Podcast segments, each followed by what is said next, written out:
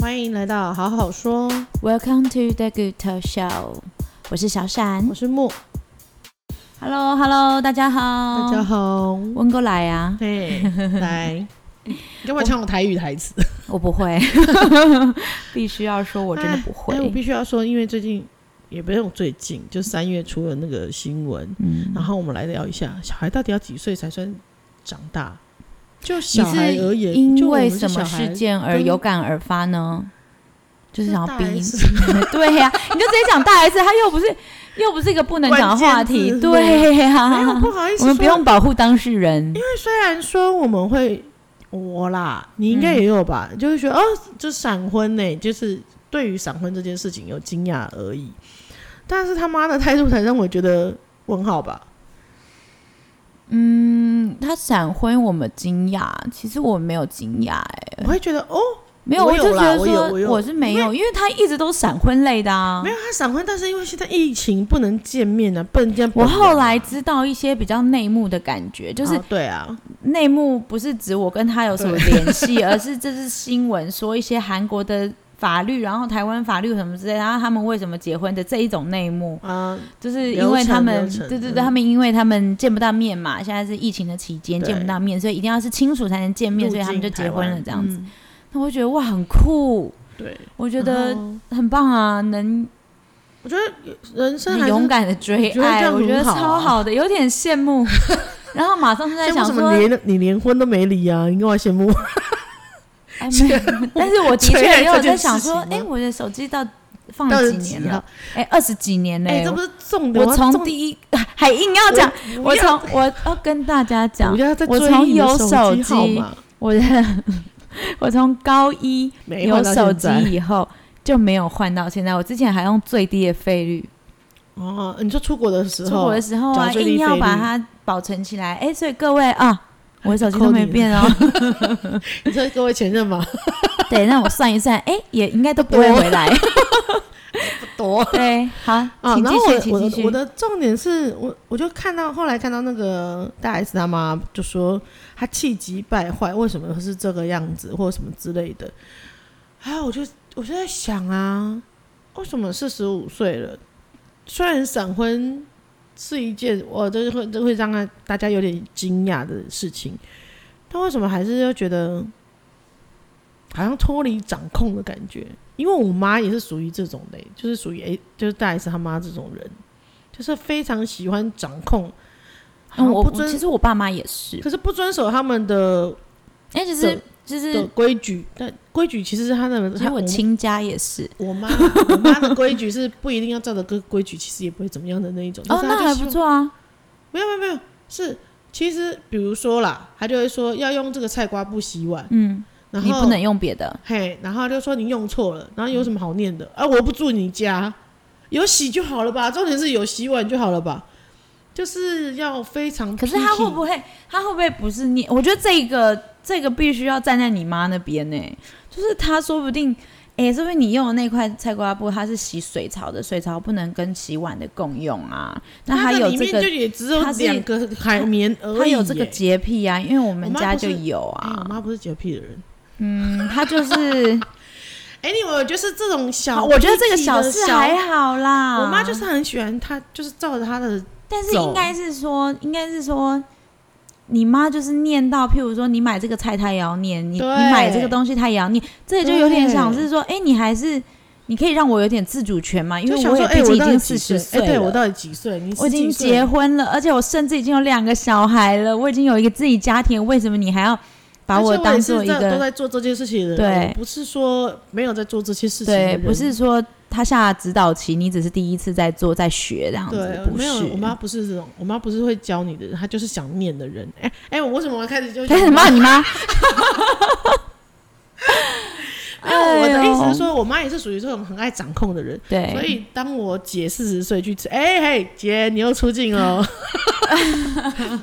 大姐大姐，不要寄发票给我，我没有要帮你报 报税。对，anyway 就是抽佣签劳报单，签劳报单。我姐大概四十岁，她就是去刺青的时候，然后因为我们家是也是非常传统的人，她不会接受这种事情，所以她刺在手臂上，穿短袖就是一定会看到的。然后我妈就说，我就说哦，所以呢，你妈看到的时候怎样？然后我姐就说，嗯，就念呐、啊，怎么样？为什么要刺青什么之类的？我说哦，那你呢？她说不管他啊。啊，我大姐是属于这种叛逆型的那一种啦。嗯嗯、啊，我也是属于那种，就是念就念，但我还是会做自己事情的人。嗯，然后，然后我就在想说，四十五岁结婚，应该也还好吧？为什么要好像就是脱离你掌控的样子？还是气他不讲话？对，还是因为你觉得没有被尊重？你女儿没有跟你说她要结婚？我哦，我觉得我突然有个想法，会不会是因为大 S 他大小 S 好像他们都跟他妈妈非常的紧密啊？是啊，所以就是当你人生中你做了一个这么重要的决定，身为姐妹，就是她，我觉得 S 妈可能也觉得她自己是个姐妹，是不是？对，身为一个你什么秘密你都知道的姐妹，你怎么会没有先跟我讲？更何况我说的是你姐妹，我还是你妈，是不是？是不是？我觉得有可能啦，但我觉得是因为了解他妈的个性，因为知道可能的时候就是会被那个，首先先反对，嗯，但是他就是真的很想要做这件事情啊。嗯，如果依照我们家的惯例的而言来推算的话，应该是这个样子。因为太了解妈妈会怎样，所以我就先做啊，做了以后再说其他的再说。嗯，这倒是有可能呢，这倒是。对，因为我们家的也是属于这种啊。我也后来也都，我如果四十五岁再婚。我离婚，我可能不会跟我爸妈讲。但我若四十五岁，然后再婚，没有，就是先离，啊、一样是先离，一样先做。对，我不要让你有劝可的机。对，那我如果四十五岁再再婚，我天哪，也才五年而已。哇，他们四个月。OK，然后对，如果四十五岁再再婚的话，但前提是离婚，我已经我爸妈已经知道了。嗯，那再婚。我可能在前一天才会跟他们讲，然后隔天还是去做，但是在前一天不会先做了，然后后一天跟他讲。你说过，如果你再婚的话，对啊，为什么？嗯，有就前觉得前一天好像还是有告知到，那后一天的话好像是只是生米煮成熟饭的感觉。我只是通知你。对对对，我觉得这样子他们稍微有一点没有被尊重的感觉，会吗？其实两个都对对对对，他们是不是？我就想说，他们是不是觉得没有被尊重？但是，我，所以我们就要处但是换个角度来看，换个角度来讨论，将心比心，换位思考一下。你换成 S 吗？没有，对，把自己换成 S 吗？站在我们是小孩的立场来讲的话，而且，哎，什么小孩？我们都四十岁的，四十岁的小孩，成年人了吧？但是我们要说，我们都是永远是我们爸妈的小孩。哎呀。对，我有时候就会觉得我妈，欸、我妈拜托你都七十几岁，我们四十几岁，可不可以有时候不要这么觉得我们还是没有长大这样子？可是我觉得嘴巴真的不要那么碎念，不要太去 picky 那种小事情。哎，反正我妈也不会听啊，所以我你说不会听 podcast 啊？不会听 podcast，所以我可以大方讲。啊，podcast 啊，怎么听哈？嘿响，嘿，谢谢。嘿，广播有。啪啪响。嘿，我没晓。你教这个赖怎么用？还是这个成绩？我妈没有之类的。OK 了，OK，就是不要教他。对。然后我就说，那我们来换位思考好了。如果今天是因为我们是小孩，所以我就会觉得，为什么大人要管那么多？我都四十五岁，我都四十岁了，你还要管我？因为在你心，在在在爸妈的心里，我们永远都是小。可是，那如果说我们是爸妈的话，我们希望小孩子可以跟我们到什么程度？我们什么时候才要算他们放手让他们长大？其实我觉得这真的是世代的问题。哎，可是我觉得刚刚那一句话其实这有点情绪勒索。我们永远是爸妈的小宝贝，但不代表永远都没有啊。就是，但是我们的爸妈的确是这样讲啊，所以他就是嗯。但不不能整个都这一句全部都捏在手上，我觉得已经是没有。我觉得这一句没有情绪勒索的问题，这一句是真的是都是我们的小宝贝，但是后续但是你的做法啊，对，是应该是做法，因为这永远真的啊，你的小孩永远是 baby，就是我的我的小宝贝，不代表他们是小 baby，这是宝贝不等于 baby，对对对对对，他是宝贝都是我珍宝，但是。后续的怎样？你还是觉得我这是？你还是觉得这是？这是那个？我说我妈没有那么小哦。我就说这不是，这句真的不是情绪勒索，情绪勒索也是会是后续的那些。哎，因譬如说，譬如说，因为你是我的孩子，爸妈对你们永远都是我的小宝贝。所以你要听我们的，所以你都要听我的。那这一句就是情绪勒索，但是前一句是其实没有问题的，OK OK，对不对？好，对，好，那我为那一句 Sorry，对，但对你必须要跟我说 Sorry，因为这一句没有问题。因为问题是后续，后续你如果比如说。你永远都是我们的小宝贝，但是你已经长大，你必须为你自己负责，嗯嗯、对不对？嗯、这就是一句顺的话嘛，嗯、就是。但我觉得这是一个世代跟世代的交替，就是我觉得我们爸妈那个世代，他永远认为我们是他的小宝贝，是 baby。我哎，那你的意思是指无行为能力的那一种 baby 吗？不是，没有，就是可能大概两到三岁，无法无法自己处理事情的那一种。的的人程度还是有程度问题，还是小 baby 还是大 baby 啦？OK，没有，就是哎，我跟你讲，事情还是大 baby 也是不得了啊！哇，就是就是妈宝啊，就是妈宝爸爸。没有，但是当然啦，我觉得我们上就是我们爸妈那个时代是还是我觉得他们有一些观念，他们是没有办法放手的，就是程度问题哦。对，就是关于我，比如说像我姐刺青啊，就会觉得。碎念之类，肌肤之什么什么受之，身体发肤受之之类的，不敢毁伤 之类的之类的。对，然后所以我那天就问我女儿说：“哎、欸，那你有几岁想要就是穿耳洞？”我只是讲穿耳洞而已。她、说大概二十九岁吧。我说：“哇，二十九岁蛮蛮晚的。哦”那你自己到时候再考虑看看哦。对啊，因为欧丽也跟我讲说他要刺青啊，我就说好啊，那你之后长大了，你觉得你想要的时候，你再你就再去刺青，但是你要想清楚啊。对，我觉得想清楚是说什么样图案在身上不会有任何的，你不会后悔啦。对我觉得不后悔很差很多。我觉得刺青本身这件事情不是一个。坏事绝对不能做的事情，可能是太多人对于刺青这个印象已经不好了。但是我觉得现代还好，现代还好，当然是还好。可没有现代我们还好，但是现代的我们爸妈还是觉得刺青不是一件好事。我的确是说，就是我们这一代以后，对我们的上一代，就是我们爸妈那边。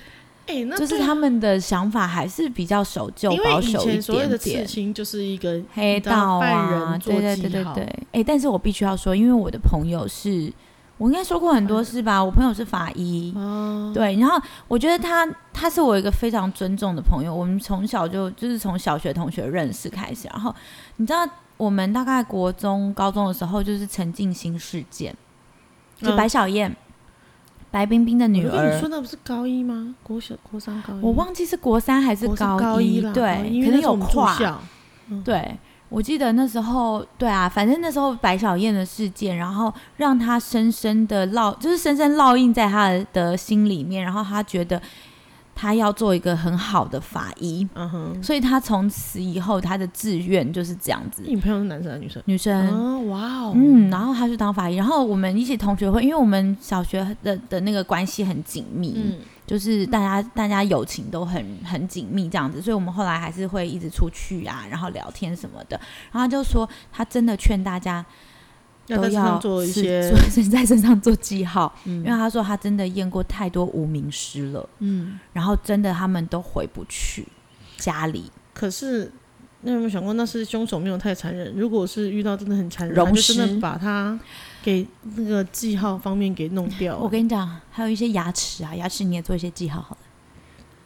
你说牙齿打碎，金牙，对 之类。放个银的啊，或者是镶个钻啊、欸。所以最近乌俄战争、啊欸、不行不行，这这个还蛮严肃，我不能这样子开玩笑。啊、所以乌俄战争啊，不，不是有很多那个乌克兰的家长已经在那时候在群组里面已经在传说，在战争开打之前，嗯，所以他们就把很多呃自己的一些资讯是绣在自己小孩子的衣服上面的，嗯嗯，这一种，嗯，然后对，像我就觉得，哎、欸，这也是一个辨别的。方式，如果在战争而言，啊，但你不能刺青在小孩身上吧？哦，对，好像也不行啊。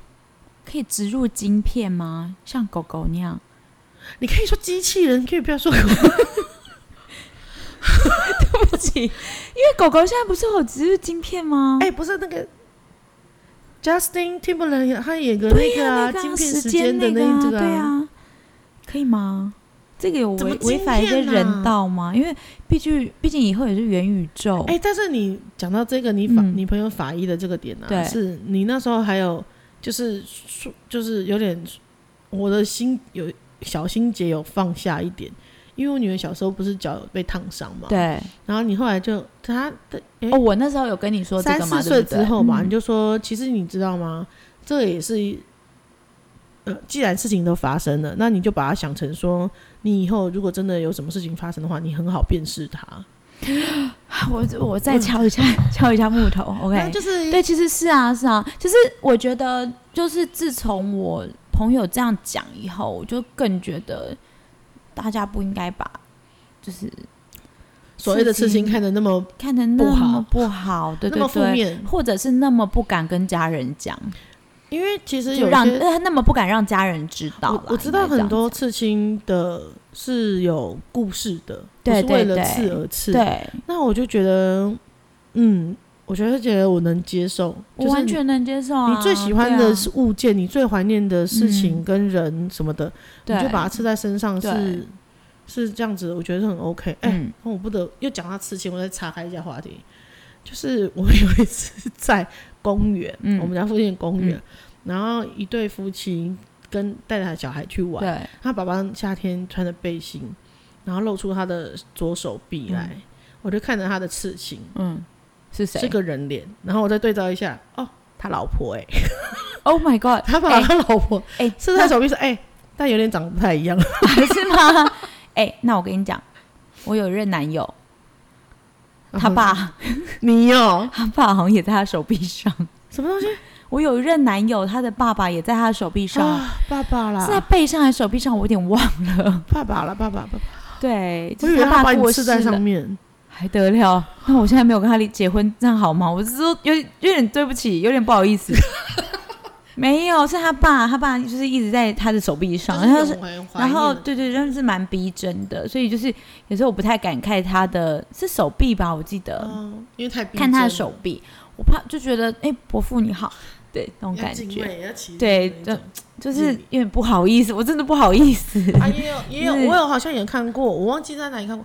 因为啊，因为以前 TLC 有那个迈阿密刺青课。哦，对对对，我有看过，就是好像是爸爸还是妈妈把他们去世的小孩刺在胸口的。哦，就是小孩已经上。我最近你知道那个谁啊，就是毛家前篮球员毛家恩，对啊，我最近看他老婆刺青，然后就因为他们前阵子就是有一个宝宝没了嘛，对，然后我觉得。罗文刺就是他老婆叫罗文，我觉得他罗文他刺了一个，因为他叫做好像是叫什么羽的，嗯，羽毛的羽，他刺了一个羽毛，嗯，然后还有他女儿的那个名字在身上，我觉得我觉得超有意义的，觉得就是喜欢，嗯，反正就是我觉得你自己决定，对，而且他是这个事情是可以给你力量的，我觉得很棒啊，对。对。对，对。觉得很好啊，嗯。我们不是要聊，其实我们不是要聊刺青，我们是要聊说，时间过了一半，我们什么时候可以放手我们的小孩去做这些事情？你你自己什么时候可以放手？包含了包含了什么？我们什么时候适时的放手，要让小孩长大？就我们身为父母而言的话，你觉得什么时候？我。也没有什么时候，我觉得就是等准备好的时候。啊，什么时候最简单的说，我跟你讲，S 妈说四十五岁，她现在还没有准备好啊。哦，对啊，有些对啊，我就是一辈子都四十五岁太笼，不不是四十五岁太准备好这三个字太笼统。我跟你讲，我就等，我觉得最简单的、最简单的，我女儿的事件好了，我什么时候放手让她去做一个人去做这件事情？就是我让她自己走路上学。自己走去学校，嗯、自己下课回来。对，然后什么时候呢？因为他上一年级的时候，就说说妈妈，我什么时候可以自己上学的？嗯、哼说等你走路会看路的时候，跟你会警对于身边的东西会有警觉心的时候，嗯、才可以。所以他是几年级？二年级？三年级啊，就是三年级的时候，我就开始让他说，那不然的话，我可以早上起来帮你弄完早餐，然后你就自己走路上学，嗯、因为。上下课其实都有导护老师过马路的时候，而且因为你们家就在对面啦，就在旁边而已，所以我就说，那你就 OK。那因为现在三年级下学期的时候，礼拜二有那个社团，嗯、社团下课的时候就没有导护老师。嗯、我后来第一个礼拜你有偷跑去看他吗？没有，我后来在家煮饭的时候看的时间，我说时间有点晚哎、欸。嗯、我在煮饭的时候想说，不对啊，我到底是不是应该要去接他啊？社团下课有没有导护老师啊？嗯、我在边煮饭边心情不安的时候，哦、那肯定会，而且然后然后就听到听到门开了，听说对，那个时候就门开，妈，我回来了，然后就，你知道瞬间松了一口气的感觉，绝对会。那我就说，你们现在。五点多社团下课，是不是没有老师？嗯，嗯他就说对啊，没有导护老师看不过马路。嗯说那你过马路要小心，还是你要妈妈下课去接你？他说那你来接我好了。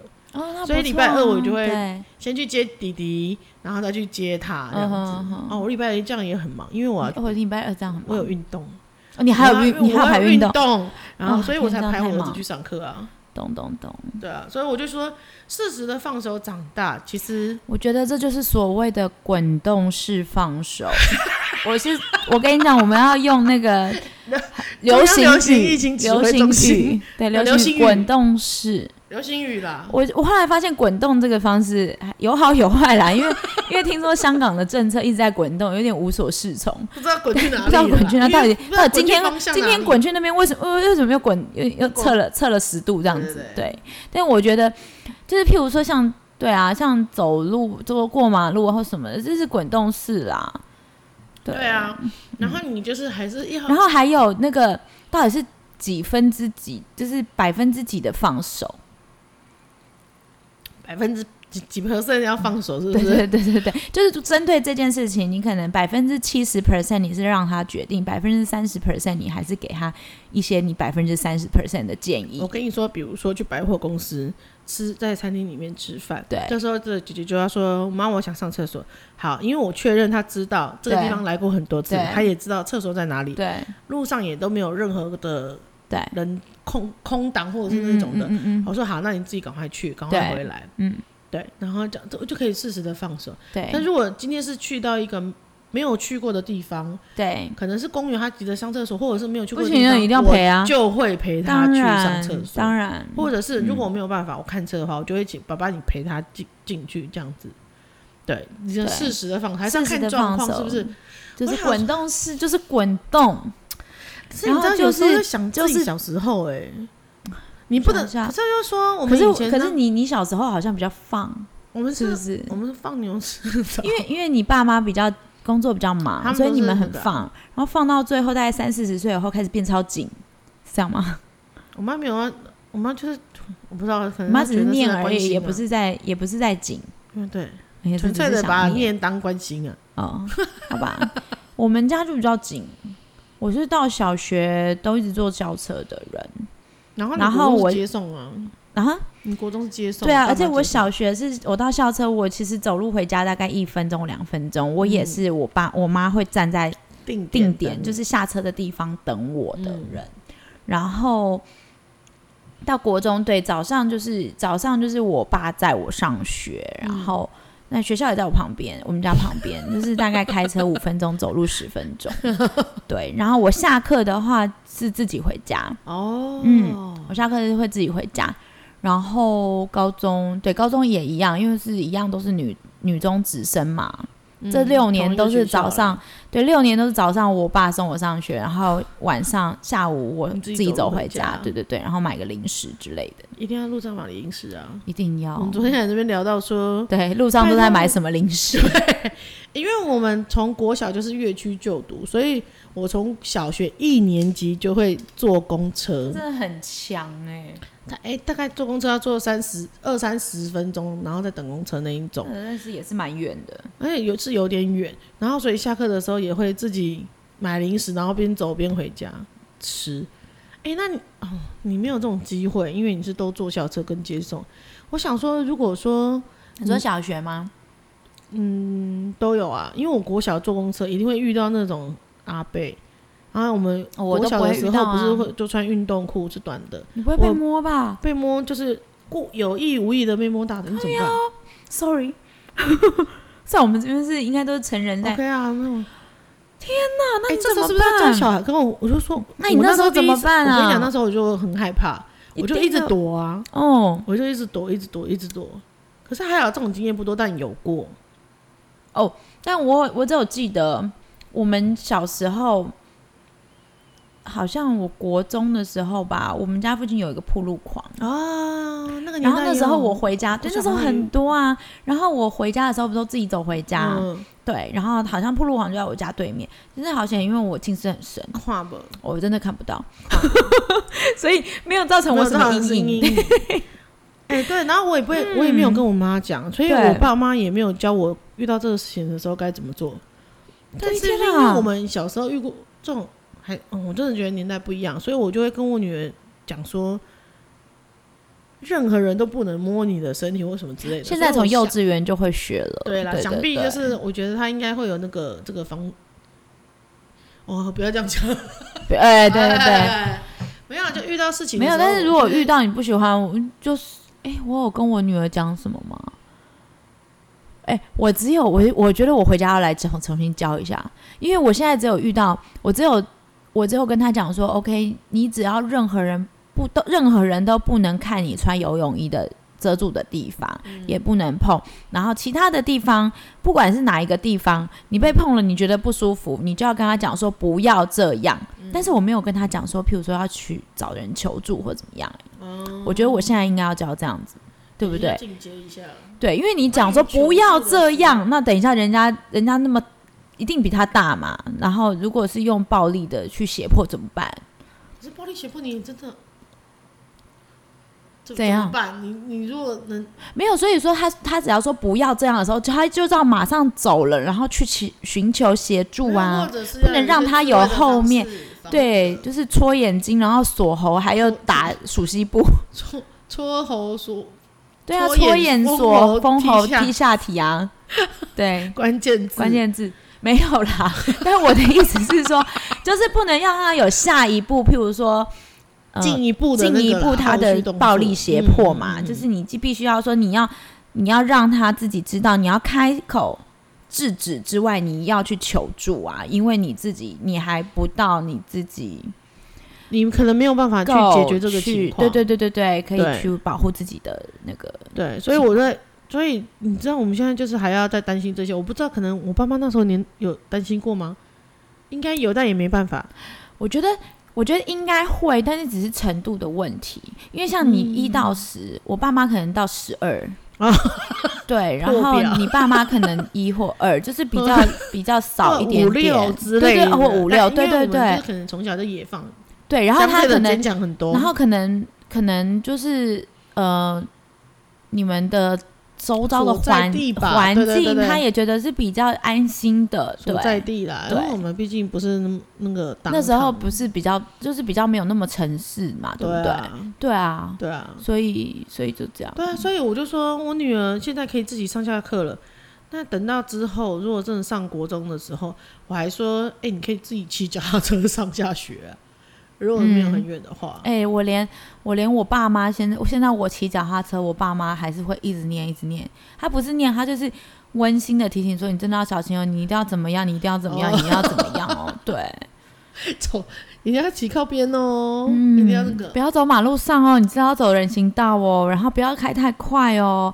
啊，欧丽那样子，他怎么做？他有没有抓好？然后怎样怎样？还是会一直问，一直问，一直问啊！我觉得爸妈的担心可能真的是一辈子的啦，只是适时的放手啦。譬如说，百分之九十是交给已经交给已经四十岁的女儿了，百分之十就是稍微念一下、提醒一下，看看他那百分之九十放手的那些有没有没有抓到的点，然后适时的提醒。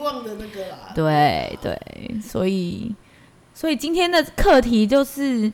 身为父母跟身为小孩，确实是呃，身身为父母跟身为小孩，确实是会不一样的角度去想事情啦。对，而有时候可以换位思考一下，但是有时候就是不需要太去在意或者是太纠结的事情，就不用这么纠结。但是人生开阔一点无妨啦。对啦，就是关于刺青，我就会说，真的，你想吃什么图案，跟我分享一下好不好？而且我觉得，对啊，而且我觉得其实我们。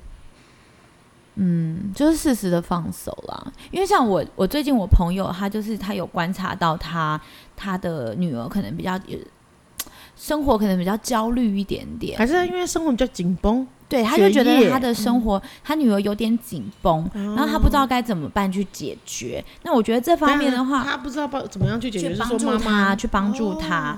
对，然后所以他反而来问我一些生那个咨询师、咨商师的问题，嗯，然后他就说：“我说，哎，你要去咨商哦，因为其实他本身压力也蛮大的。嗯、我想说，我以为他要去咨商，他说没有，我想要给我女儿，因为我觉得他自他的压力蛮大。”我我觉得他，因为他女儿也是一种比较，也是比较压抑自己，不太会表达出来，情绪不太会表达出来的。对，他比较内敛。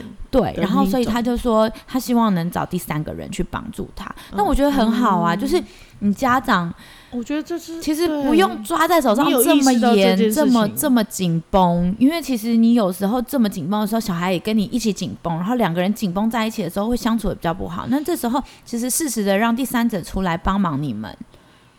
或是帮忙小孩，我觉得也是好事。他不敢跟学校的老师讲，他可以跟一个陌生人，就是第三方，也算是一个专业的老师。然后老师保证，嗯，他讲出来的事情不会跟他同学讲，不会跟他老师讲，不会跟他爸妈讲，这样子。嗯，就专业的，就是一个专，对对对对对。那他他真的就去了，然后我觉得帮助蛮大的，因为。因为他去的时候，他那个职场师还有说：“那你现在跟我讲这个，我可以跟你妈妈讲吗？嗯，然后要不要请你妈妈进来、嗯、用听的？那你跟我讲一下你的感受。那这方面的话，应该你妈妈知道的话，他会对你怎么？就是就是他也会改善他的做法，这样子。所以他的压力来源除了学业以外，还有家庭。”就是可能觉得他妈妈可能也是他妈也是比较紧绷一点的人啊，所以就是可能他觉得他有一些事情他可以自己做，为什么他妈都要一直帮他做？哦，是哦，对，所以他就是他他的紧绷是在这边，小孩的紧绷点在于这里。对，然后所以因为他就说，我都已经三年级，我为什么不能做这些事情？那他就是这句话当着他妈面，他没有办法跟他妈沟通这件事情。对，但是他可以去跟那个沟通。他说：“其实我觉得怎么样？”然后那那职场师就说：“那我们要不要试着跟妈妈讲？他觉得讲这个应该你妈妈不会觉得怎么样。你可以，我们我们一起来协调这件事情。”那他就说好。所以他现在跟他妈妈关系就就是比较好一点。可是我觉得，他就、哦、他也自己比较没有那么紧绷啦。那跟他哦，所以那时候紧绷的时候，包含了跟妈妈的对，包含当然还有很多其他的事情的紧绷，但是他至少有一点，我的意思可以先解开了一些。跟妈妈的关系也处于一个比较紧张的气氛的状态。我觉得很容易对啊，对，好像是好像是很容易引爆的感觉，对对对，或者是。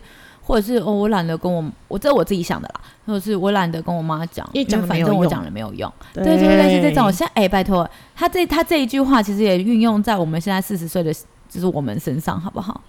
就是有时候对爸妈是不是这样？就是譬如说我周周遭的朋友也有啊，欸、觉得真的是对不对？哦、对啊，因为我有另外一个朋友的小孩，嗯、他也是。我觉得他已经不是用紧绷来形容了，嗯，就是比较压抑，是不是？压抑到一个紧绷了吧？压抑到一个紧绷，不一样程度的。对，虽然说我那个朋友他就会说，你应该要怎样怎样啊，比如说上学的时候可以怎样啊，嗯、或者是跟同学应该怎样啊什么的。这样听起来是妈妈真的是很努力在开导这个小孩。其实听起来是这样，就是、对啦。就是、但是因为他女儿的成紧绷的成压抑，妈妈讲这句话可以可以去疏解的了。没错，已经不是讲这一些话了。我觉得父母真的是一辈子的功课。对，但是有时候又是一个，你退一步，有时候不要一直抢着，一直要进父母的这，你退一步，把这些事情交给更专业的人。你看，我们是不是很鼓励智商？所以就是我们真的很鼓励智商是。对，因为因为其实有时候你看到朋小朋友焦虑，你想要帮忙解决，其实你不一定解决得了。而且我必须要说，就是因为我们卡在是妈妈或者是爸爸身份上面，会容容易变成是在说教。对，不是在，而且你去教给学校老师也不行哦，因为学校老师也是说教的角色，也不能说是说教，你会觉得很不好。我个人会觉得不好意思，麻烦不好聊，没有没有哦。我现在是站在小孩的心理来讲啦，我而且我觉得。爸妈说教，小老师也是说教啊。老师，我我女儿的话，也应该会觉得，为什么我这些事情要让老师知道？哦，也是不同的，对对对对，没错没错。而且我每天都要见到我老师哎，为什么要跟他讲这些事情？对，这样子。然后我说，有时候真的家长退一步，我们让更专业的人进来。对啊，其实我当协调。对，因为我朋友我自己本身看智商师以后，我觉得很好，所以我就觉得我很推广当智商师，呃，就是去请教智商师。但是我后来发看我朋友带他小孩去跟智商师聊，嗯、然后聊了以后海阔天空的那种感觉，我也觉得其实每一个人都需要一个这样子的出口。哎，对，因为我们那时候就讲到说，嗯、因为我我说我大姐去智商嘛，因为她对于自己的人生有一些需要。哎，我对啊，我又聊到我姐，我说没有办法，我就没有意思。你姐下一次讲我老公，下次真的要来啦。我老公也有去咨商了，帮他约了第一次了。对，他在讲工作的时候，他说：“天，我去，他就是还是讲他，我觉得相信就是他跟智商师还是讲跟我一样讲的话，对，可是得到的东西其实他也不一样。但那他觉得有帮助吗？他觉得有，而且他说他那个智商师是个大姐，他就说他有点到我一个点。”他就是说，点你还点你老公？点他点他，他就说，那我觉得你可能不适合这份这方面类型跟人太多的工作哦。那他就不纠结了，对不对？对，我觉得我跟你讲，同一句话由不同的人讲出来不一样，其实有不同的效果。真的啊，真的啊，真的。因为那个身份不同啊，他看你的身份不同以后，他对于这一个东西的相信的程度就不一样。我觉得，我觉得也不是说不相信我讲的话，但是我觉得他有一点觉得哦，因为你是我老婆，所以我这样你才这样讲，就是相信的，这就是相信的程度啊。这个也不是不相信，但是就是对他就是就是说服他，就是相信的程度。他可能相信你讲三分，但是他去他觉得智商师的程度这样讲更说服他，对对，他就更相信对说服的程度，因为他是更。怎么说？没有成见的那一个，对啊，对啊，对啊，对啊，更客观呐，对啊，对啊，对啊。所以，因为你这样讲，他觉得可能觉得你一定有主观的成分在里面，但是智商师也这样讲，哎，客观哦，那可能就是真的，可能是真的，而且他有读过书哦，就是他有。读过类似的，对专业的，所以我真的很推荐智商师。我必须要说，大家如果要问我的智商师的话，我也可以直接在这边讲。我真的想要去聊一聊。我是去，我是去松德诊所的，给林翠芬老师。如果大家想要知道的话，但其实场景房间很多啦，就是适合你的，适合你痛掉的，找一个适合你痛掉的是非常重要的。因为像我。最近跟我的朋友聊，嗯，然后我最近才知道，哦，原来他他就是他从 二十几岁吃药一直吃到现在，然后他现在也不到三十啦。然后我说啊，你有吃药？然后说对啊，因为我焦虑症非常的严重。我说哦，然后我才想说，天哪，为什么我周遭人全部都有在吃药？你知道，就是去平缓他们的心绪。然后他说，他其实他觉得遇到一个对的医生真的很重要，因为他以前就是。遇到的智商师，他觉得就是，OK，还还是有点到他，但是没有打，可能没有打中他心里。对，嗯、然后后来到了一家诊一家的医院的心心理师，嗯、然后跟他讲以后，他说：“天哪，他居然讲那么多，而且他为能为我做到这么多，譬如说让他延后。”收诊的时间或是什么的，因为他觉呃，医生觉得他在讲到一半或者是怎么样的，他希望能再听更多，更能更帮助他。那他能感受到那种帮助以后，他就觉得说，这就就是他了。用心，对对对，就跟遇到好老师是一样的道理。哦、我跟你讲，好好那个老师，我们也可以另外再拉一篇出来。对，因为我们最近遇到的事情是蛮有感的。对，就很多很有感的事情啊、哦，好多好聊的哦，怎么办？我跟你讲，我们就是其实也是蛮久没有见面的，所以对，所以就是还蛮多事情可以讲的。对，然后跟大家分享说什么？我跟你讲，我听人家说，最好就是录音之前不要太常碰面，不要太常碰面，对。对，然后殊不知我们真的很不常碰面，根本没时间啊！我们连平常要约吃饭都没时间，真的真的没时间，好可怕，好哎呀，好了好了，我们这一集呢，就只是说，嗯，身为孩子的我们，好哦，我们是现在是孩子，孩子的身，身为孩子的身份，能就是稍微体谅一下呀，家里的长辈啊，爸妈之类的，他们的啰嗦。你就想想，啊，啰嗦还能啰嗦几年啊？不是这样子讲啦，就是哎，欸、一直说。等一下，你刚刚一直在骂你妈，说她太太啰嗦，然后你现在讲这句话会不会太亢奋了？反一下嘛，我还是 OK，所以所以 OK，我我听着我听着一团雾水啊，然后就是一下啦。OK OK，没有，我只是觉得啦，滚动式的啦。对，我是希望能体谅，但是可可以不要再碎念的了，因为我真的很讨厌碎念。对啦，刚好中了你那个点啊。嗯，但我觉得就是就是适时的关心那个关，我觉得关心不一定代表碎念，关心，关心有很多方式，所以就是我妈是不会改的你，你可以适时的关心你的小孩，然后去可能看他需要帮助的时候，看是从你帮助还是找别人下手，不要一直用碎念的方式让你的。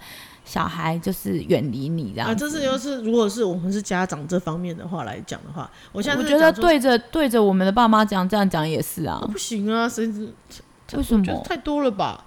为什么不行？我我因为他们已经你是说你是说他们帮我们找智智商师是不是？他们帮我们找智商师是不行啦。他我们帮他找智商师当然不行。我妈对于我们的爸，对于我们的爸妈，我觉得就是包容嘞，因为他们活到这么这么久了，我真的觉得他们改不了太多哎。对，就是因为他们无法改变，所以要改变的是改变的是我们。对，只是面对这个时候，我们改就是哦，也不要逼太自己，然后不要把这些话太往心里面去。真的，真的。然后对于自己的小孩呢，就是。我觉得适时的放手，然后要相信他们，但是先前条件、先决条件就是先帮他们建立好，培养让他们比较强大一点，可以面对比较多的事情的时候的处理能力。嗯、是对，但是如果真的遇到无法解决或者什么之类的话，我觉得要有时候适时的跳出来。我们家长的这个身份，因为家长你说不碎念，真的有时候难哦。哎、欸，一样事情你讲十遍不就变碎念了吗？可是他就是要让你讲十遍啊。衣服收好这件事情，他就是让你讲十遍。我不不想碎念的，但是我就是，不然就是我要去做，你知道吗？好，Anyway 呢，他现在翻了无数个白眼。可能真的对，Anyway 呢，就是彼此要找到一个。平衡点嘛，对。然后如果真的有时候像像我们刚刚举的一些例子，就朋友的一些例子，真的有时候就是家长退一步，可以可以就是彼此海阔天空，不要那么紧绷的关系，然后让适时的，如果小孩需要这种心里面的那个专业的帮助，对，其实也可以帮他们。啊，我不得不说，真的，我跟你讲，一仔细看身心科诊所很多哎、欸，而且越开越多哎、欸。我觉得说台北是，嗯，光是那个没有，因为我觉得就是大家的想法慢慢改变了。你看，身心科并不表示你有病，对，除非是你真的是有变成有焦虑症、忧郁症，就是比较严重的，不然的话，你其实你自己就是平常有一些解不开，有点像算命了啦。但是只是你去算命是很，就是找算命师啦。对啦，但是你就是你算命的话，你就觉得有点虚无缥缈。然后至少智商师，我跟你讲，他读了蛮多年的书啦，比较心灵层面的啦。对啦，但是这不是病，这只是你需要一个窗口去发泄，可以去打开你心里面的那一个结。没错，好啦，我们每一集到最后都是在推，是在推，就是大力赞扬。但其实我们两个也不是智商师。而且我明明只是我们有受到好哦，我我有我有，然后我们有收到好处啦。你有你也有啊，间接的收到好处，因为你老公是不是现在变比较好？没有，可是我跟你讲，最我老公就我他才去一次而已。我觉得最明显就是我大姐，对，就是他愿意坦诚自己的那个的时候，情绪，然后是怎样的人的时候，我瞬间原谅他了耶。天哪，就是有时候，因为我以前对于有时候他讲话很急，包括什么之类的，我就觉得很不爽。但我也不会直接跟他讲，对。然后现在我就会直接说，我觉得你真的很靠背，我觉得你不要再这样子。但是他也有在改变，他会接受了，因为他看了智商师，智商师说你很靠背，你可以不要再这样了，然后他就听了。没有啦，当然你要再讲好一点的啦，你要更重视你的家人。对，对，对，他是他没有那么直接。好啦，我们今天就讲到这 啦，笑死我，拜大家。咨商师了。哎呦，哎，大家拜拜，拜。对啊，我们今天我们离题呀，我们？就是我有点不知道，但是我觉得我们 OK 了。